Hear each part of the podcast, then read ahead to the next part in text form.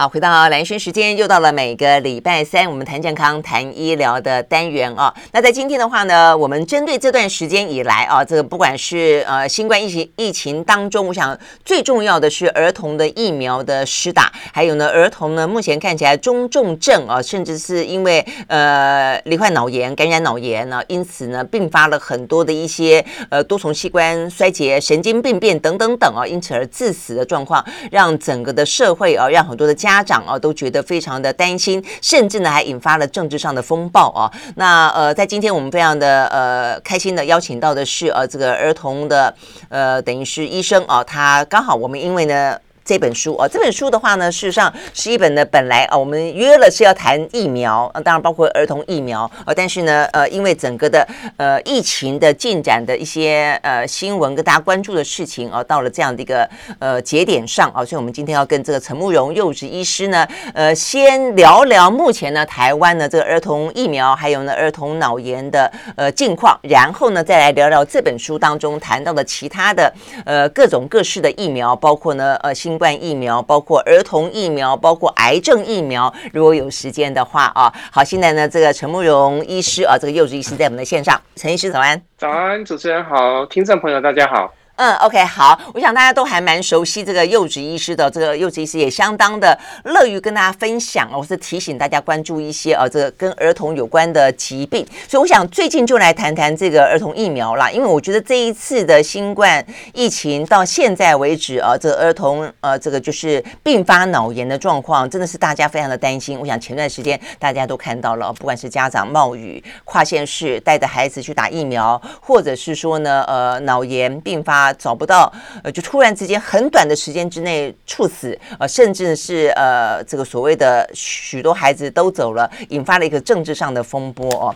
那所以到底目前看起来，因为现在呃，陆陆续续因为这一些关系嘛，哦，所以我看到很多家长在这段时间开放了五到十一岁的儿童疫苗施打，就很多都已经出来打了，但是有些好像也未必哈。所以对于这个打疫苗的后遗症。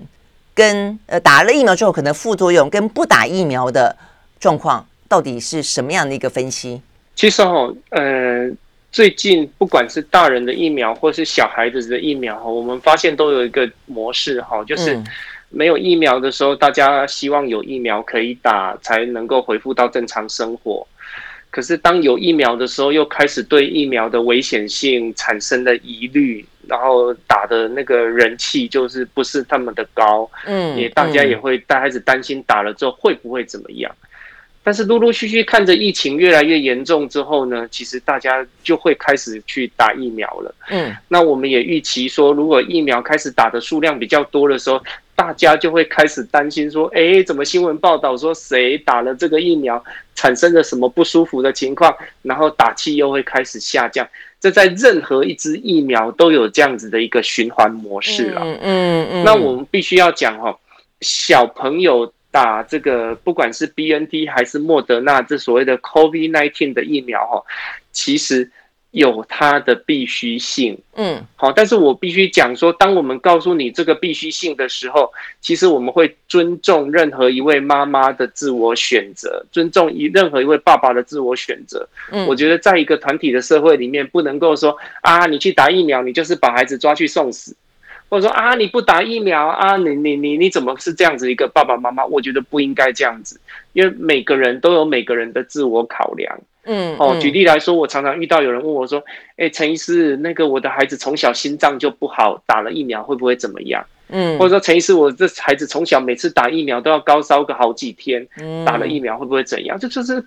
不管你打或不打，我觉得我们都应该要给予尊重。嗯嗯，我想尊重是一定是对，但是就是说他可能会有什么样的一些呃利弊得失，对不对？对，然后接下来就要讲到说哈。当我们要打这个疫苗的时候呢，我们会希望说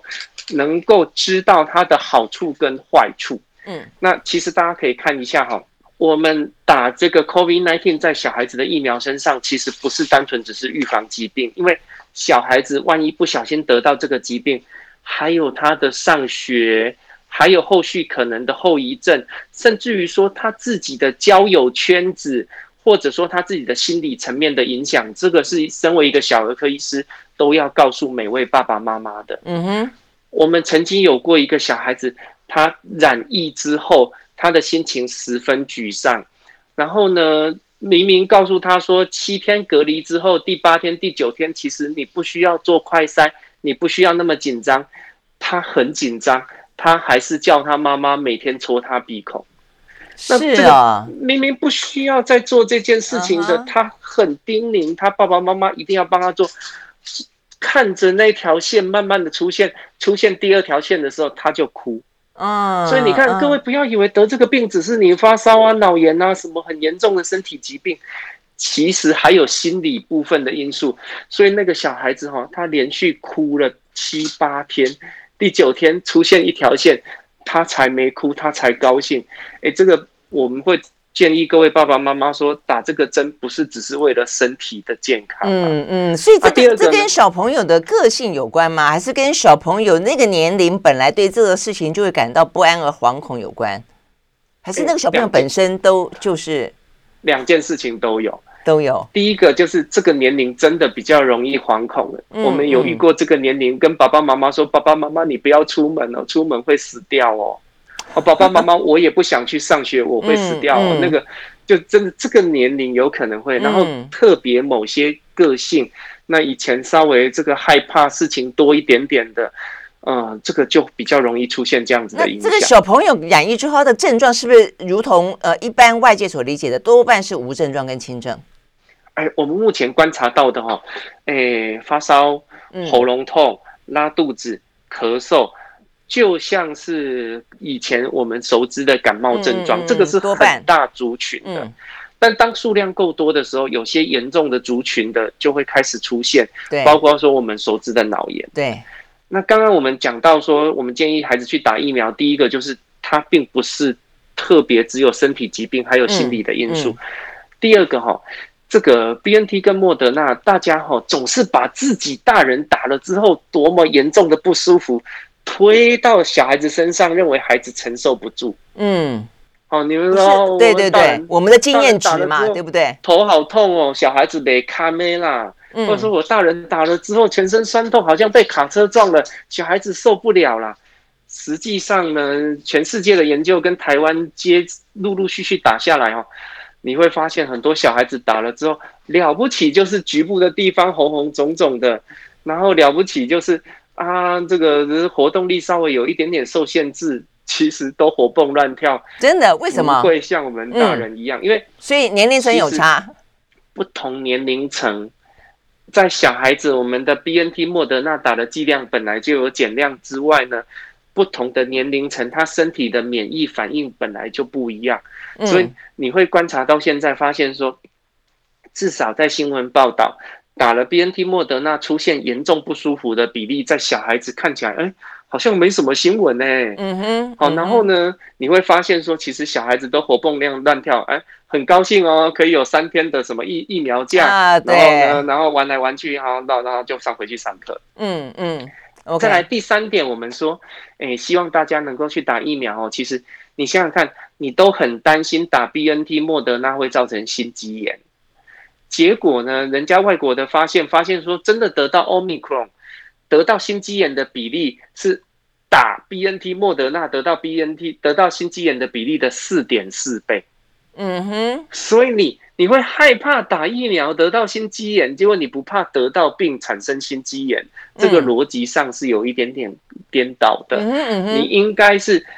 就像我们今天可能要介绍的一本书哈，它里面有特别讲到说。我们其实是承担疫苗的一点点小小的不舒服，副作用，对，来来应付后续真的遇到疾病的严重后遗症副作用。好，但是刚刚柚子医师特别讲到，就是说，好，你打了疫苗之后所产生的副作用，或者说你担忧的心肌炎未必比例高，但事实上你不打之后呢，可能会有的状况更多。但是不打而可能会有的状况，有心肌炎这这心脏部分的疾病吗？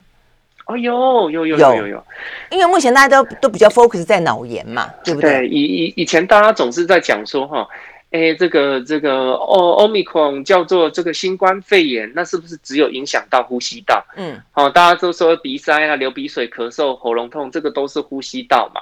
啊，结果有些人说，哎，嗅觉味觉消失，然后接下来开始陆陆续续报道说，有些人会有一些拉肚子的情形产生，嗯、那就已经影响到肠胃道了。对，那实际上研究来讲，影响到心脏，影响到脑部，也是它的严重后遗症之一啊。嗯嗯嗯，所以影响到心脏脑部是怎么积？我我看到这个相关的，其实大家都 focus 在脑炎嘛啊。那我后来发现，除了脑炎之外，有所谓的哮吼。哮吼是怎么回事？那这边还有讲到说什么会影响到血管内的这个细胞，也因此血管内的细胞好像就是会造成血管壁，啊，它会去渗透出去，呢，影响到多重器官。所以可不可以请这个陈医师给我们大概讲一下，就到底到底，呃，这个。COVID-19 就 Omicron 对于孩子可能造成的影响，除了大家比较熟悉而最担忧的脑炎之外，还有哪些？而这些部分的话呢，我记得这个前卫福部长这林奏延特别提醒，他觉得呢，这些可能造成的后遗症，就算没有致死，后遗症也非常的让人担忧。会有什么样的后遗症？我我觉得主持人问的问题真的超级专业，真的有做功课。好，我我这样讲哈，嗯。其实任何一个病毒都有它好犯、侵犯的模式，像以前的感冒叫做鼻病毒，就是呼吸道的症状而已。然后诺罗病毒就告诉你说你可能会影响到肠胃道。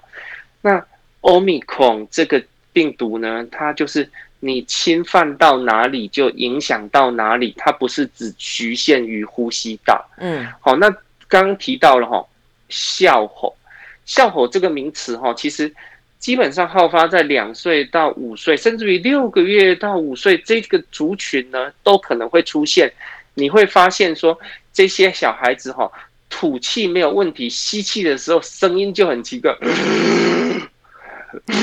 哦，OK，因为他喉头这个区域哈有一些发炎跟水肿，所以吐气没有问题，吸气的声音就开始出现怪怪的。然后讲话的时候呢，声音哑哑的。妈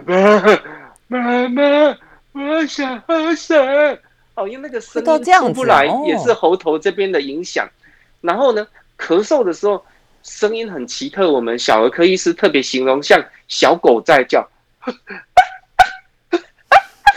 哦，那像小狗在叫的声音。我觉得幼稚医师好会模仿哦。我我每次只要模仿完这些动作，我就要休息好久。哦，所以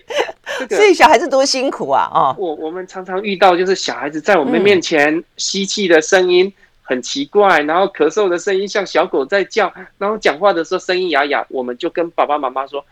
这个是哮吼，哮吼的特征就是这几个几、嗯嗯、这几个状况。接下来爸爸妈妈就会问说，哎，那是什么原因引起的？好，哮吼是一个表现。来哦，什么鼻病毒也会啦，副流感病毒也会啦，然后结果现在发现，哎，最新的 Omicron 也会引起哮吼，哦，就是一个表现，到底是什么病毒引起的不知道，但是在最近，如果你们的孩子出现类似哮吼的情况，Omicron 也要把它列入考虑。嗯嗯。那至于主持人刚刚讲说，哎，这个病毒会不会引起什么内皮细胞啦？哦，其实就变成我们讲的。甚至我们待会之后要更进一步讲的脑炎这件事情哈，影响内皮细胞，反正病毒就是侵犯到哪里，就会影响到你那个区域的局部发炎反应。嗯嗯、OK，那怎么样子会去侵犯内皮细胞，甚至造成多重器官的呃这个影响？我们休息了再回到现场。I like 好，回到蓝轩时间，继续和线上我们的视讯访问的呢是儿科医师啊，这个陈慕容柚子医师。我们来谈的是最近啊，这个有有关于呢 Omicron 所造成的儿童的一些染疫的状况啊，以及呢相关的儿童疫苗该不该打，呃，打了以后呢会怎么样，不打会怎么样啊，等等的一些相关话题。所以，我们刚刚讲的非常重要的就是说，大大家现在都关心有关于儿童脑炎，因为脑炎可能会致死，但事实上呢，可能不只是脑炎哦，还包括很多其他的，看起来也相当。严重，而且担心，就算不致死，也会呢造成后遗症的一些相关的症状。哦，所以我们刚刚讲到的一个是哮吼，那接下来要聊的就是呃内皮细胞，是不是？内皮细胞是是什么？对，其实我们的，例如说像血管里面哈，它本身的细胞就有分层了哈。嗯，那我们这个任何一个病毒哈，都可能会去侵犯到内皮细胞，但是。比例多少啦？举例来说，我们以往常常说鼻病毒造成感冒，那你说会侵犯到多严重？基本上可能性不大了。嗯，好，但是呃，像我们这个 Omicron，它这个疾病哈，它就会侵犯进去到内皮细胞，引起它的发炎反应了。嗯，那至于我常常有遇到有人问我说，哎，那到底谁会侵犯到这么严重的等级？谁不会侵犯到这么严重的等级？啊、呃，我们这几次观察哈，在这个亚洲区域哈，好像真的稍微在小孩子严重的比例稍微高一点点。哦，但是实际上因为没有一个完整的大数据，数据也还没有完成完全结束，还没有跟人家好好的相对比起来。嗯，再来呢，谁会严重，谁会轻微？大家都是台湾。啊，台湾的孩子得到这个病，好像，嗯，真的也没有一个明确的数字，嗯、可能跟体质有关系。哦，好啊，但是这个体质这个名词就很抽象了，就就很抽象了。好啊，变成说我们当医师的只能告诉你说，如果你临床遇到什么状况，什么状况，你就要考虑它可能是严重的。好啊，但是体质这个名词，可能后续他们会进一步去研究说，哎，哪些基因的人啊，哪些哪些体质的人容易这样子。但是目前我想，一切这个儿科医师都还在研究当中。嗯，所以就等于是要等到事情发生之后，坦白讲，也就是要等到经历过。一段时间，假设有一些呃惨痛的经验，不管是中症、重症、死亡之后，你再继续分析，就这些罹患者他可能有有些哪些自己本身先天的啦、遗传基因的啦等等的状况，那才可以去做比对嘛，是这个意思，对不对？对，不不过嗯，是在台湾哈，我觉得医学还算前卫，还算进步哈，嗯、所以像现在呃陆陆续续七位孩子、八位孩子发生这些情况，我们就已经有统计了所谓的、嗯。转成脑炎的前兆，嗯，对，转成脑炎的前兆。哎、欸，爸爸妈妈，你得了 Omicron，那你到底要帮忙关心什么疾病？嗯、就像我们讲的、啊，大于四十一度的高烧，嗯，好，这个就要很小心。然后呢，幻视幻听，嗯、欸，看到一些奇奇怪怪的东西啦，哈，然后精神活动力很糟糕，活动力不好啊，这个这个至少食欲下降的太多，嗯、这些东西哈都有一些。数据在网络上，我们也有公告，也让大家能够留意说，原来出现这些情况。要非常非常的小心了、嗯嗯，OK，好。所以你刚刚讲的这个有关于呃可能脑炎的一些前驱症状，那包括我们刚刚讲到笑喉，当然刚才讲讲到了这个呃陈医师也也也模仿了一些呃喉咙啦哦、呃、这个讲话的声音的症状。那内皮细胞，因为它可能渗透出去的话呢，行经所有的器官，我看到这个相关的呃这个报道讲到说，对肝啦，呃对于一些可能肾脏啦，可能都会造成一些危害。那它有什么样的前驱症状吗？如果说它是属属于这样子的一个呃感染的话，透过内皮细胞，应该这样讲哈。当我们真的影响到任何一个器官的时候，就会出现那个器官应该有的独特表现。但是问题是，你说哎，只是侵犯到内皮细胞，你要不要开始担心它？其实很难说。我们必须讲说，例如说。我可能侵犯到脑部的内皮细胞，嗯、那造成类似脑炎的情况，你就要担心脑炎的前驱表现。嗯、好，但是没有一个特征是特别针对是内皮细胞的。嗯，OK，好。那整个来说的话，呃，如果说感染了 Omicron，对于孩子们他的后遗症是什么？如果说像脑炎，脑、哦、炎治愈了，他会有什么样后遗症？好，我我们必须讲，很大部分的孩子得到 Omicron，基本上没症状或是轻症状轻微了。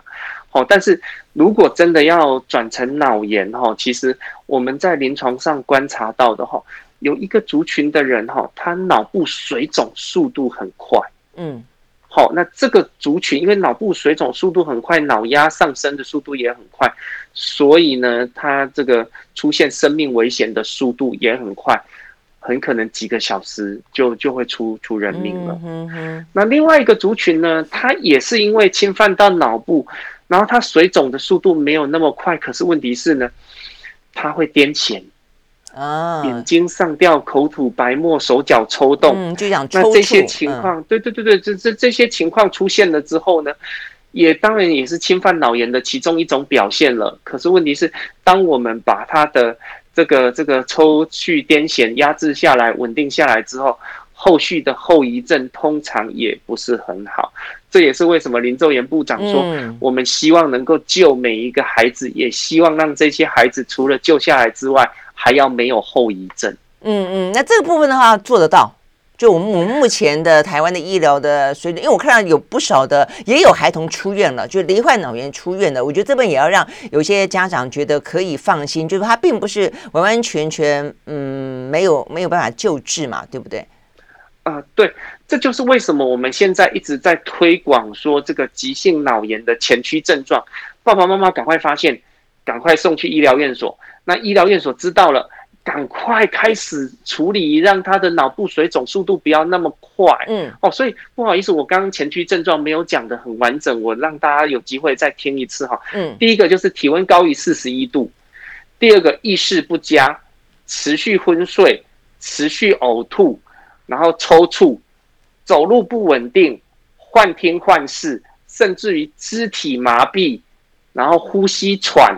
然后呢，这个这个眼球运动异常，这些哈，其实网络上都查得到。如果爸爸妈妈真的不放心，在你孩子得到奥密克戎的时候，稍微把它列印下来，贴在冰箱上面，嗯，随时孩子有不对劲，赶快看一下。所以呢，我们说，我们希望把孩子救下来。也希望他没有后遗症，那就需要爸爸妈妈跟医生之间的配合，因为我们现在的状况没有办法，所有轻症的孩子、没事的孩子都住在医院里面。对呀，嗯，那就变成说，我们希望他在家里面顺利安心，可是什么情况要赶快送去医院？就是刚刚讲的那一串，当你发现了，赶快送去医疗院所。那医疗院所一知道这个是重症，一知道这个是脑炎的前驱症状。啊，你可能侵犯到脑部了，我赶快什么药物赶快给，然后脑压赶快迅速让你下降，然后让你癫痫癫抽搐可以停止，然后保护你的呼吸道不要因此呼吸停止，这些动作赶快做，度过那个危险的时期，后续就会比较安全。嗯哼，OK，好，那所以呃，如果说照这样子来看的话，第一个就是他就关注呃所有可能的孩子的异样。那现在的话，因为打了疫苗，所以我觉得有个很重要的问题就是说，好，那打了疫苗之后就可以，如果说再感染 Omicron，因为我们知道其实 Omicron 的特色是它会穿透疫苗嘛，对不对？那所以感染了以后，它是有效的，可以让呃脑炎这个相关症状不会容易发生吗？哦，对，任何一支疫苗哦都有所谓的突破性感染，然后就说我我打了疫苗，结果还得了这个病。好，其实以往的疫苗的研究，大家都希望说我打了疫苗就不要得这个病。好，以往的研究大家都希望是这样子嘛，结果后来发现说，哎，好像事不如人愿，我真的打了疫苗，还可能真的得到这个病。但是陆陆续续的一些数据都出来了哈，就是说我打了。这个 COVID-19 的疫苗，我还是可能会得到这个病，但是问题是，真的得到这个病转成重症严重的机会就会下降。啊，这个数据在大人的族群里面，在全世界的大规模的研究里面都已经有看得到这个效果。那在小孩的族群里面也有这样子的一个效果在，但是也希望台湾的孩子能够打的疫苗的人够多，才有足够的保护能力。好，那接下来一个问题就是，那这样子的话呢，那没有疫苗可以打的小小朋友怎么办？那就是五岁以下的，对不对？所以我们知道说，像是美国他们的莫德纳正在研究六岁以下，然后的话呢，呃，这个 BNT 在研究五岁以下，但他们也还正在进行 EUA 的审查。那我们的话好像也有说，我们要进行呃莫德纳四分之一剂量的在五岁以下的 EUA。呃，我们的动作好像还蛮快的哈，但是是吗？可以可以这样子打吗？任何一个疫苗都要先有发想，先有这个，然后再付诸行动。但是当你付诸行动的时候，就要所谓的实验设计。对，好，那欧米孔既然是全年龄层都会得到的一个疾病，我们当然会希望疫苗能够开放到全年龄层都可以施打。可是呢，我们必须看，哎，这个年龄，哎，十八岁以上到六十五岁之间，哦，好像效果不错，也都打好了。然后呢，我们再把它扩展开来，哎，五岁到什么十二岁到十八岁，然后接下来五岁到十一岁、十二岁，这个年龄层就变成慢慢扩展开来。因为你一开始疫苗开始上市的时候，你的研究数据报告不可能扩展到全部的年龄层，你一定是先收案收哪个时间？好，接下来就是，诶，当你五岁到十一岁开始打的时候，就像主持人讲的，好多人都会说，哎呦，我们家小孩子才两岁三岁了，哎呦，没有疫苗可以打。那实际上，全世界也开始在研究五岁以下、六个月以上的孩子能不能打这支疫苗。那台湾呢，这个也有这样子的发想。然后也有增设受试者，包括台湾自己的疫苗也有在做这样子一个进行方式。那已经有受试，已经有受试者了，就是你可以来参加这个人体实验，是这个意思？嗯，哎，我因为我们自己是医生，我们知道一些、哦、可以这样子收治了。可可，我们自己知道一些他们的流程可能进行到什么样的步骤，所以包括高端跟四分之一的莫德纳现在都在同步进行中，是这样的。哎，他他们应该有，诶，真的这个第一针到底打下去了没？我们不知道，哦、但是我我们想他们应该有开始在陆陆续续在找一些受试者。哦、OK，好，然后这样子的一个模式，当当你能够推广到这个年龄层，而且当你。真的受试者真的打针，他们会有一个很很好的评估方式，包括每次打针之前都要抽血量你身体里面的反应效果，然后你打了之后有任何不舒服都要做一些回报的动作，这个动作完整了之后才能够扩展到全全全部的年龄层都可以打。嗯嗯嗯，哎，但是我我觉得听到这个行动，因为高端我是还不知道，但是有关于四分之一的莫德纳，这个是在前一两个礼拜就有这样的相关的报道了。事实上，这个。行动比起美国说要进行 EUA 针对五岁以下，好像时间点甚至来得更快耶！诶，如果说依照我们的呃这个 EUA 的呃进程，假设我们比美国的 EUA 还来得更早的话，您会建议大家五岁以下的孩子去打吗？只要你的数据收集的足够，后续产生的效果也在我们希望的效果里面来讲。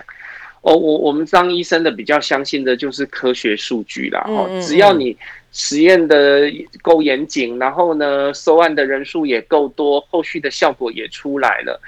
其实台湾的医学设计跟实验科学家，其实他们的技术，我我觉得都是非常非常强的。我们不能够说超过别人，但是这些前辈的努力，在这几年在台湾已经陆陆续续，因为疫苗已经已经压制住了好多疾病了。嗯嗯嗯，所以你觉得不需要等美国的 EUA？美国的 EUA 绝对可以让我们作为一个参考啦。哈，但是呃，就算我们真正上市，其实。我们也不是一个强迫施打的国家了哈，很多爸爸妈妈也说，我再等等看呢、我再观察看看呢、这些都是一个需要给予尊重的，我觉得。呃，我们自己要有自己的研究团队，自己往前冲，嗯，然后外国的研究也可以让我们作为参考，这是两方面相辅并行。我们不见得要等到人家做了，我们才开始做。嗯嗯嗯，对，因为目前我们现在正在做当中，目前看起来好像双方的时间点差不多哦。那如果说一切顺利的话啦，可能六七月间吧，至少美国是这样子说的，他们可能六七月间针对呢五六岁以下的孩童哦，可能是不是可以去施打呢这个儿童疫苗，会有一些比较好消息出来。我们。休息，回到现场。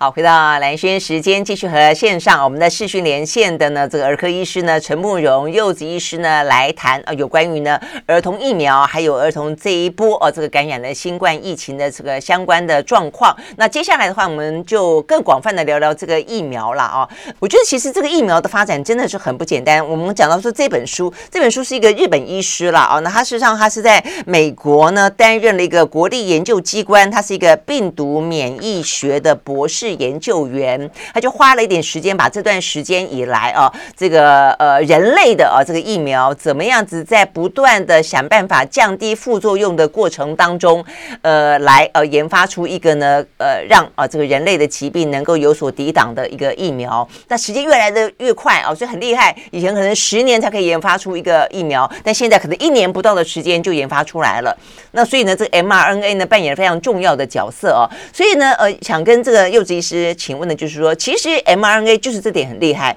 所以呢，我们讲到如果回到这个 Omicron 啊，这个回到新冠呃病毒好了，就它如果随时发现变异株，它随时可以去调整相关的设计图，也就可以去复制出 mRNA 的疫苗嘛，对不对？那所以代表说，我们就要必须不断的打，是这个意思吗？对，其实哦，呃，从这本书里面哈，大家可以看到很多有关于疫苗的一些知识了哈。最早以前我们说啊，就把这个这个细菌或病毒直接打到身体里面去，让你产生一些反应嘛。啊，通常那些反应是很不舒服的。那后来说我们把这个这个病毒这个这个减毒，甚至于说把它的一些片段打到身体里面去而已。那现阶段呢，我们甚至于这个 mRNA 疫苗，就是说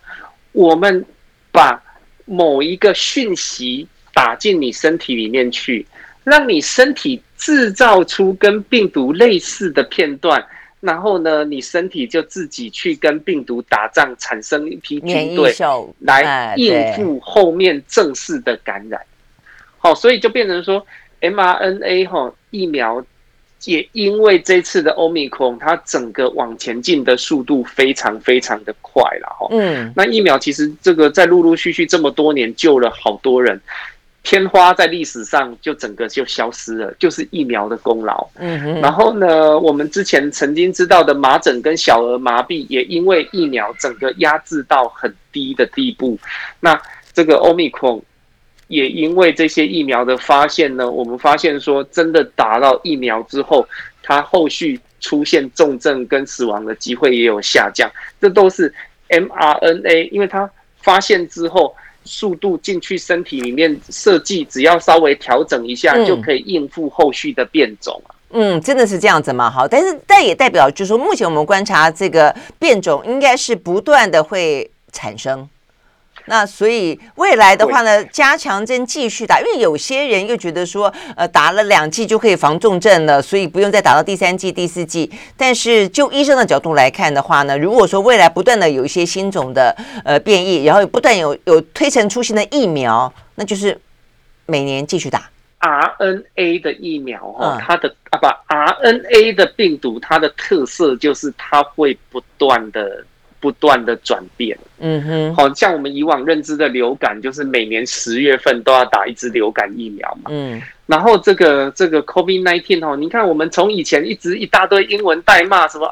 阿尔法啦，什么什么 Delta 啦，然后到现在的 Omicron，嗯，它都是因为它不断的在这个这个上面稍微做一点点改变，然后在社会上发散出去，所以我们的猜测。有可能也需要半年或一年打一支啊，嗯，哦，因为现在欧米孔，那或许欧米孔一段时间稍微稳定了，会不会在本来的基础上面再做一些变异？我猜可能性绝对是有的，而且陆陆续续也有报道出来，嗯，那会不会变异到疫苗的效果就消失了？那我们就需要针对新的变异打新的疫苗。所以我猜半年到一年打一支是很有可能的。嗯嗯，但它就比较是属于针对这些变异株来设计的疫苗，对不对？对，它后续应该是随着时间的进展来设计。嗯，因为像我们现在打的疫苗，并不是针对 Omicron 的啊。我我们现在的打的疫苗哈，其实呃开始有 COVID-19 之后，然后不管是 Alpha 啦、Delta 啦、Omicron，应该都还有保护能力，因为这些变异它的变异哈还在。可以控制的范围当中，但是问题是，这个变异到底哪一天会这个超出疫苗的防范效果？这个说真的比较难说。而且呢，我们即使本身打的疫苗到底能够在身体里面维持多久，也还在研究当中哦。嗯嗯，所以现在所有的都还是在发展中就是了啦哦。好，但是大致的趋势我们可以看得到。但我想大家更关心那个趋势，至少在科学界里面、哦，他们是关心说，既然 mRNA 宛如呃阿姆斯壮登陆月月球般的大突破哦，所以他可不可以把这个 mRNA 的疫苗，除了呃新冠疫苗之外，应用到其他的部分？像这本书的作者呢，就认为说，疟疾呀、艾滋病呢。甚至癌症呢，是不是可能呢？也透过 mRNA 疫苗，不管是 RNA 还是 DNA 的疫苗，可以有效的来进行预防，或者是降低它的一些呃症状哦，跟它的一些可能致死率呢？我们休息了再回来。I like 103, I like radio. 好，回到蓝轩时间，继续和线上邀请到的幼稚医师啊来聊呢这段时间的疫苗，还有呢这个儿童疫苗等等相关的话题啊。那我们刚刚聊到的此问题，我觉得更重要，只是说眼前我们可能比较 focus 在新冠疫情了啊，因为未来的话呢，mRNA 可被应用的范围，现在呢真的是科学家寄予厚望。嗯、那不晓得现在的发展怎么样？那医生觉得嘞？这个它只要有这样子一个概念，其实很多的疾病都可以把这个讯息稍微设计一下进去到身体里面，嗯、让身体制造出这个跟坏东西类似的，让身体去认识它，产生一些保护能力啦。好，那其实这样子的进展哈，陆陆续续，连我们曾经闻之色变的癌症，可能也会有一些效果，因为。我们会认为说癌细胞也是坏东西，为什么我们身体一直没有办法去对抗它？嗯，那如果我们可以借由疫苗的设计，让身体自己去认识癌细胞这个坏东西的时候呢，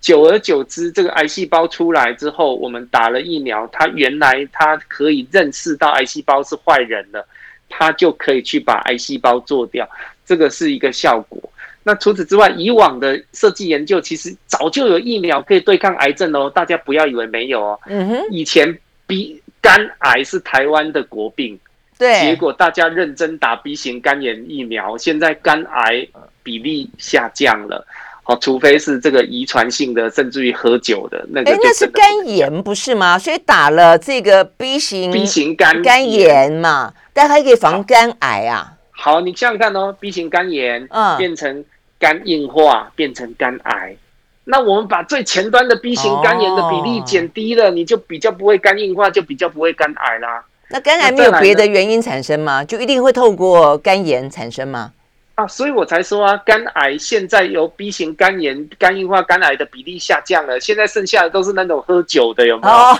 那还有妈妈真的 B 型肝炎没办法垂直传染给小宝宝的那一种啊。OK，其他的比例就大幅下降。嗯、在子宫颈癌，呃，大家担心子宫颈癌，发现它是一个叫 HPV 的病毒感染。嗯、那现在打 HPV 的疫苗就已经可以预防子宫颈癌了。这都已是已经一个应付癌症的想法了。这更进一步的就是，我能不能让它认识癌细胞？这个是科学家的发想。而且也在进行当中。哎，就是你这样子讲的话，突然之间想到，那最近不是很多人在鼓吹打肺炎链球菌的呃疫苗，疫苗，那它是不是也可以某个程度来讲降低肺癌的罹患程度呢？肺癌的相关性跟病毒感染目前还在研究当中啊，哈，但是肺癌我们、呃、我们就说什么跟什么抽烟啦，哈，跟什么空气啦、空污啦有关系，所以这是不同的想法。哦、但是如果我们以后找到任何一个癌症跟病毒感染有关的，那我们只要设计那个病毒的疫苗，我们可能就可以减低那个癌症的发生率。嗯，所以就是只要是病毒感染的，是不是？这是一个前提吗？或是细菌感染造成的癌症，哈，这个都有可能。嗯，那哪些是病毒跟细菌造成的癌症？刚刚讲的子宫颈癌嘛，哈，然后刚刚讲的肝癌嘛，哈，然后有些研究认为说鼻咽癌。可能跟一个叫 EB 病毒的可能有相关呐、啊。嗯哼，好，那那目前 EB 病毒大家也也好很少听过嘛。那可是问题是，如果我们有机会能够竟然设计一个 EB 病毒的疫苗，或许也可以。减低鼻咽癌，这个都是一个科学家的奇思妙想，嗯、但是都有一个一个理论根据。嗯，这样子，OK，好，所以呢，这个一场啊，这个 COVID-19，呃，对人类啊的生活文明其实产生蛮大的一些影响，但是它也让啊整个的医学界呢大步跨进啊，所以 mRNA 未来呢能够有多大的一些功效，目前呢这个科学家正在努力的研究当中，也希望呢能够改善人类的生活。火了哦，那呃有好有坏，我觉得每件事情都是这个样子。总而言之，现在啊，对我们来说的话呢，希望能够尽快的度过那么一个呢疫情的难关。谢谢柚子医师喽，嗯，谢谢，okay, 谢谢大家，嗯，拜拜，拜拜，拜拜，拜拜。